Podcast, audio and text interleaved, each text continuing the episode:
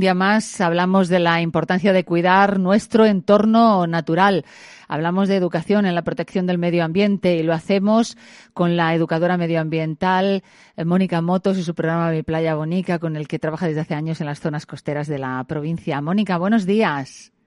Buenos días, Rosa. ¿Qué tal? Muy bien. Bueno, en verano en las eh, en las playas a pie de campo, bueno, a pie de playa, y ahora en invierno en los centros educativos. Cuéntanos, ¿qué estáis haciendo estos días?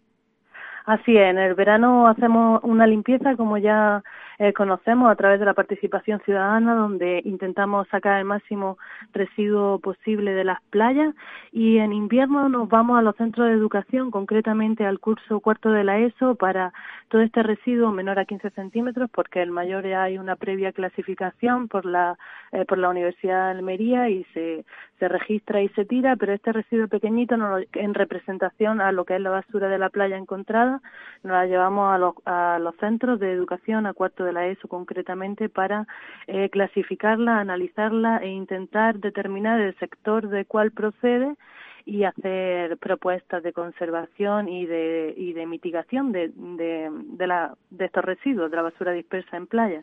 Aunque hemos tenido por aquí algunos de esos estudiantes, sobre todo que han sido más destacados en cuanto a, posibilidades para esos residuos o, eh, bueno, eh, qué se puede hacer para, para evitar este, este cambio climático y demás desde cada uno, desde eh, su, su lugar más, más de yo, ¿no? más cercano. Estos estudiantes, me decía, son de cuarto de la, de la ESO, pero eh, entiendo que en sus estudios están relacionados con eh, ramas como la biología, ¿no? O la geología. Sí, concretamente en la asignatura de biología y geología, en el último módulo hay un programa de, eh, o sea, de investigación. Entonces, pues lo que intentamos es que este programa de investigación que es mi playa bonica mm. lo acojan en este en este módulo y pues sea una parte práctica de su de, su, parte formativa, ¿no? Claro. Claro. Bueno, eh, sí, eh, estás en distintos eh, puntos de la provincia en donde en verano habéis estado recogiendo esos residuos, entiendo. Sí, así es. la semana pasada terminamos de ejecutar en, en los institutos de Vera y um, Pulpí y esta semana ya empezamos con los institutos de Níjar. Y próximamente os quedan más municipios, ¿verdad? Nos quedará, nos queda para, la, para el próximo meses eh, Adra y Almería. Y Almería. Bueno, y cuando llegas eh, allí, eh, ¿cómo es ese protocolo de, de trabajo con estos alumnos? Lo primero que hacemos es, como un trabajo de investigación, es entender la problemática de las basuras dispersas, concretamente las basuras marinas, en todo su, en todo su ámbito. Intentamos hacer un, ¿no? una comprensión genérica, tanto a nivel ecológico como toxicológico, porque se está viendo y ya hay muchos eh, estudios relacionados con el tema que están provocando enfermedades en nuestra especie, ¿no? En toda la cadena trófica, pero nosotros somos parte de este ecosistema y se están relacionando eh, problemas de disfunción endocrina o incluso cáncer con todo lo que es la basura marina se hace un estudio de la problemática en todas su, en todas sus afecciones, también eh, sociales económicas, porque también eh, una tanto paisajística, si nosotros llegamos a una playa y está llena de basura o llena de microresiduos, de residuos peligrosos, que hay un montón de, de, clasificaciones, pues eso va a afectar a nuestro turismo, va a afectar a nuestra imagen como un turismo de calidad que nosotros queremos proyectar en la provincia. Eh, intentamos hacer ese, esa, ese entendimiento de lo que es la problemática de la basura dispersa, tanto a nivel global como muy importante a nivel local. Cómo afecta la basura dispersa en, su, en los ecosistemas de su municipio, en sus playas.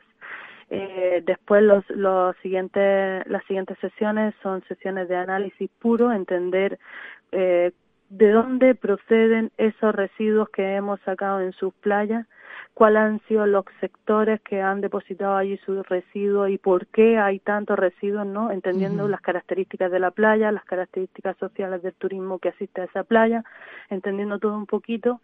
Y el último día ya es eh, un lo que es el análisis de todas las tablas de datos, porque hace un programa provincial, de investigación provincial, los chicos, aunque estudian las soluciones para sus propias playas, eh, entienden todos lo, ¿no? Comparan con, todo, con, todos los, con todos los demás municipios que hay adherido al programa.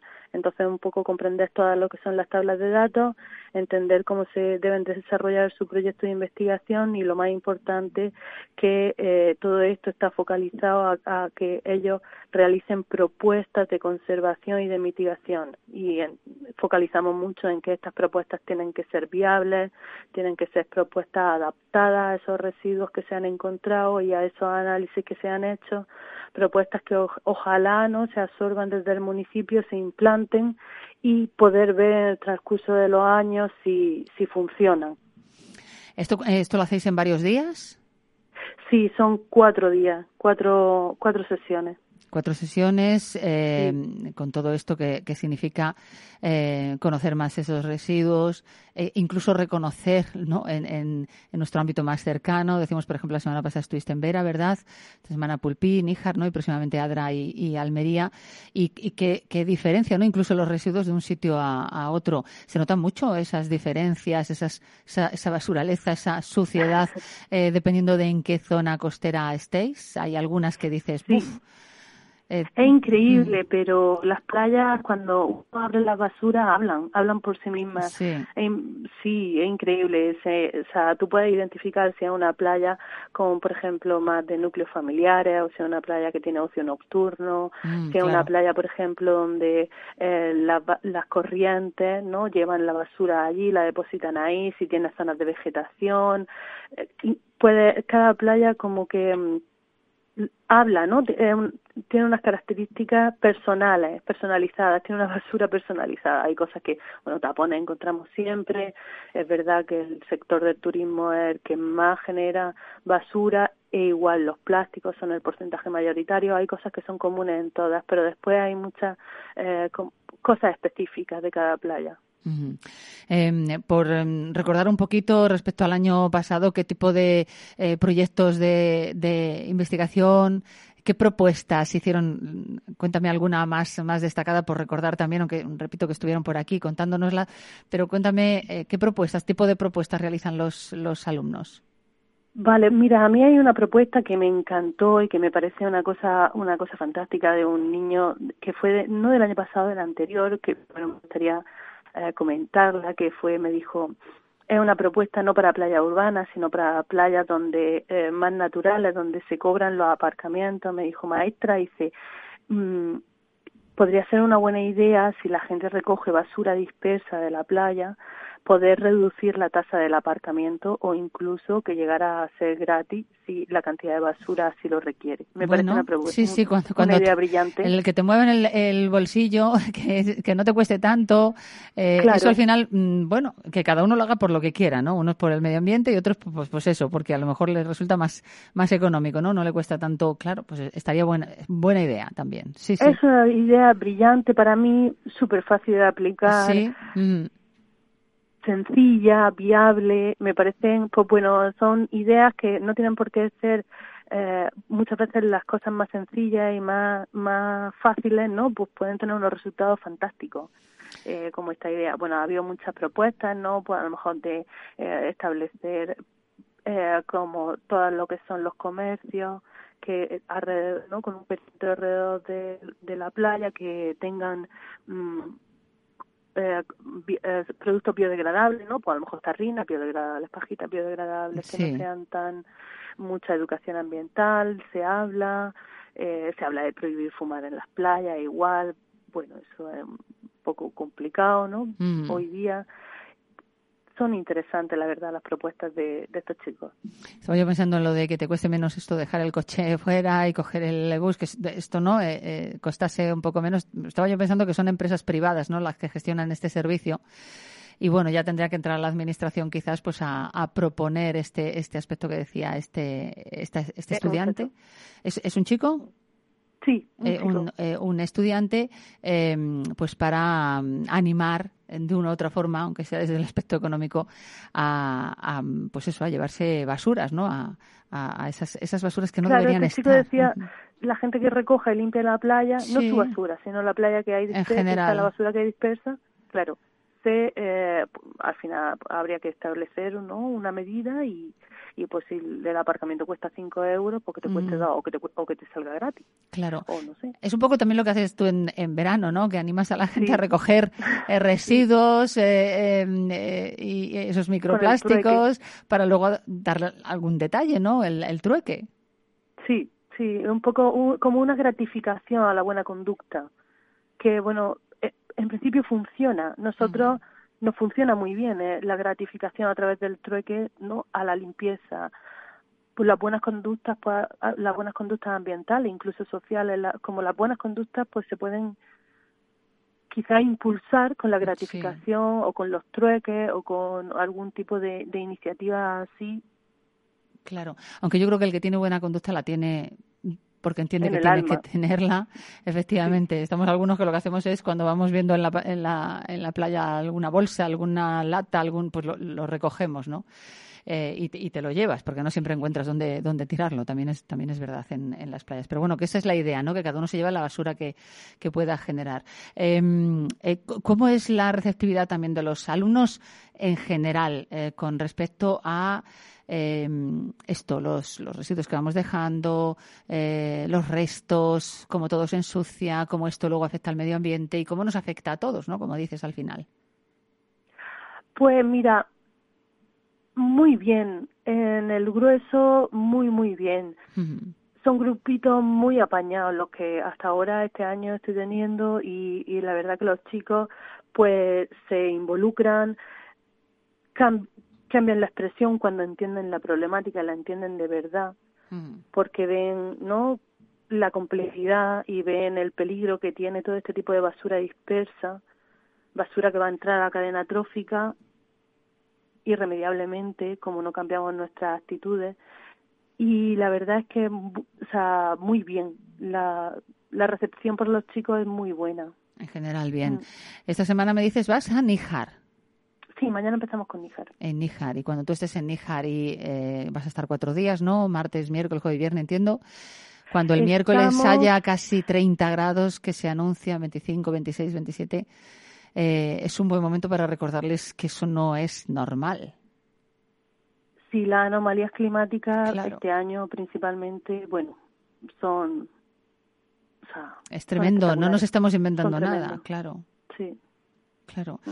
Y esto es el cambio climático que a lo mejor en estas fechas con veintitantos grados dices, qué bien que me voy a la playa, pero esto no es no es lo que debe haber en este en este tiempo. Digo que me imagino que el, miércoles eh, lo contarás como parte de lo que puede ser el cambio climático, ¿no?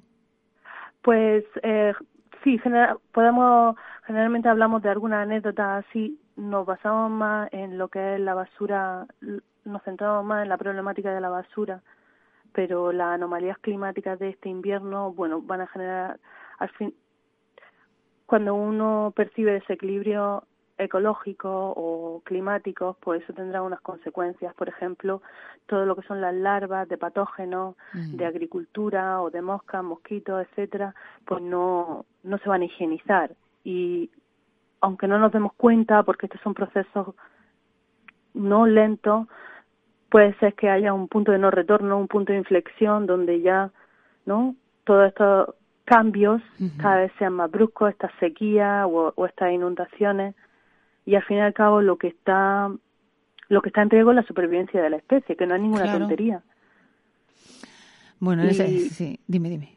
No, pues nada, y al final, pues, si, lo que tiene, yo creo que la única forma es darle luz a esta problemática, intentar hablar cada vez más, y que haya un cambio de conciencia a nivel a nivel masivo y, y, creo que es la única solución en principio. En principio, bueno, eh, eh, con todos los trabajos que tengas de todos estos centros educativos, alumnos de cuarto de la ESO, Em, que están estudiando eh, biología, geología, que de una u otra forma pues están más, más eh, implicados y les resulta interesante todo lo que, lo que realizáis eh, allí durante cuatro, durante cuatro días con todos estos trabajos.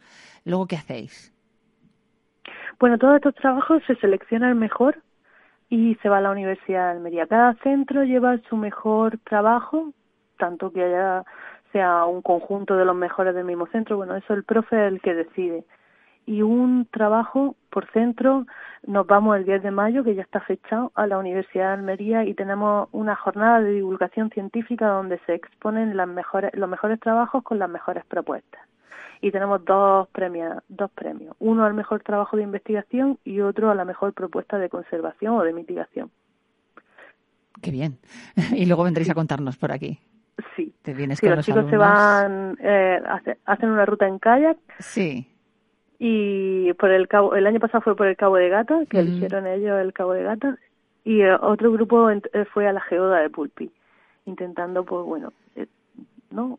Hacer uso de nuestros Claro. espacios naturales preciosos que Ah, tenemos. Preciosos, maravillosos, En haciendo Almería, sí, provincia, señor. efectivamente. Bueno, pues eh, que vaya todo muy bien. Te quedan todavía varios municipios, varios centros educativos. ¿A cuántos alumnos más o menos llegas eh, con, con esta actuación? Por centro, ¿Sí? generalmente me suelen eh, unir varios cuartos, Ujú. entonces pues estamos entre unos 30 y 60 por centro. Por centro. Sí, Estupendo. está genial. Está muy bien, Sí, efectivamente. está muy bien. Bueno, Algunos son 45, otros son 50, pero bueno, eso, entre unos 30 y 60 pues son Mónica, los alumnos. Est- estamos muy, muy pendientes de cómo vaya ese trabajo, de cómo lo reciben los alumnos, que es lo principal, de cómo idean, sacan ese, esa forma de, de- de entender que las cosas pueden cambiar, esos proyectos de investigación, luego a la universidad, con todo lo que eso supone, para presentar los mejores trabajos y después, repito, pues nada, os esperamos por aquí para que vengáis a, a contárnoslo. Eh, Mónica Motos es mi playa bonica, que es, tiene varias fases y ahora estamos en esta en concreto, en, eh, en los centros eh, educativos, con todo ese estudio, con todos esos, esos residuos y, y con eh, esa implicación también de los, de los alumnos, que al fin y al cabo también es, es el futuro que tenemos. Mónica, un abrazo. Un abrazo, Rosa. Muchísimas gracias. siempre. Gracias. Un abrazo. Buenos días. Un abrazo.